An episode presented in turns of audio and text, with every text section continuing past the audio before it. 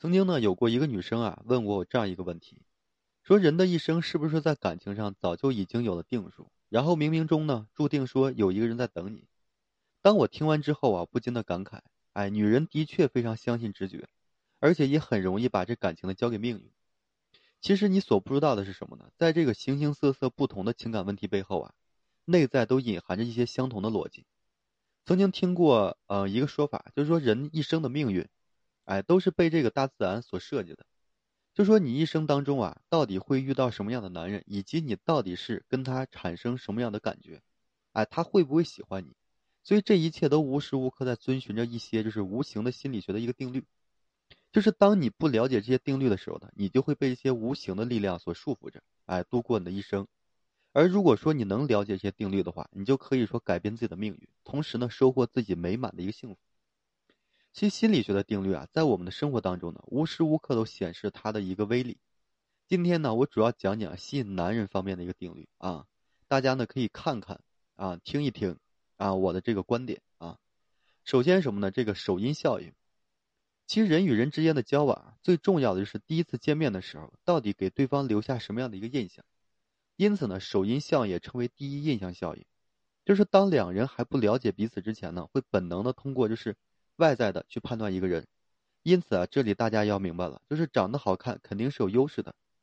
如果说你长得不好看啊，我个人建议呢，你在约会前可以好好的化个妆，千万不要以为啊说你有内涵，那么就不需要注重这个外在了。现实情况是呢，别人如果说一开始就看你不顺眼，那么你的内在他也不会说有任何的兴趣想要去了解的啊。其次什么就是这个仰跛脚效应，这个效应呢也有另外一个名称叫做出丑效应。啊，意思就是完美的人反而得不到这个很好的异性缘，因为啊，当你越这个完美的时候呢，身边的异性都觉得你不好相处，即便说他再优秀，都不敢说轻易的接近你，因为呢，他们就是觉得追求你很容易会被拒绝，因此呢，你想要收获这个好的异性缘，反而你应该就是要故意的露出一些小小的缺点，哎，不要觉得说有缺点会降低的魅力，恰恰相反啊，在这个男人的认知里面。他们会认为，就是你有一点小缺点会更加完美，所以在接就是在交往接近的这个动机上，他们会就是更加认为啊可以大胆的去追求你啊，这样的话他们也会感觉哎自己追求的成功率会高一些，啊是这个，还有一种是什么呢？就是这个菜式效应，这个效应说明白点就是什么呢？就是人对于还没有完成的事情呢会更加印象深刻，就是在这个恋爱中的这个应用呢非常简单。啊，你会发现，就是你跟他聊天的时候呢，如果说一次性把这话聊完，啊，第二天呢就不知道用什么来开启话题了。因此呢，你必须要遵循一个原则，那就是在两个人都聊到，哎，非常激动的时候呢，就应该停下来，然后终止这个聊天。这个时候呢，你告诉他，哎，你到点了要睡觉了，而不是说继续跟他要熬夜把这个天聊下去。又或者说什么呢？就是你们俩在约会的时候呢，哎，做到了一个哎非常暧昧的地方。男人，比如说正要亲吻你，这个时候你要让他就是完不成这件事情，你应该说假装的矜持，哎，跟他说你还没有准备好，这样的话，男人会爱你爱的更深，啊，这个道理大家要懂。还有一种是什么呢？这个曝光效应。其实人有一种本能，就是偏好自己熟悉的事物，因此呢，如果说你想让一个男对你念念不忘，那么你需要做的就是多点在他面前出现。所以你要明白，就是两人如果说接触不多的情况下，那么男人即便再喜欢你，他都不会说主动追求你、接近你的，因为呢，他此时此刻会有这个接近焦虑，这种焦虑感源于什么呢？男人在自然界就是进化遗留下来的一种本能。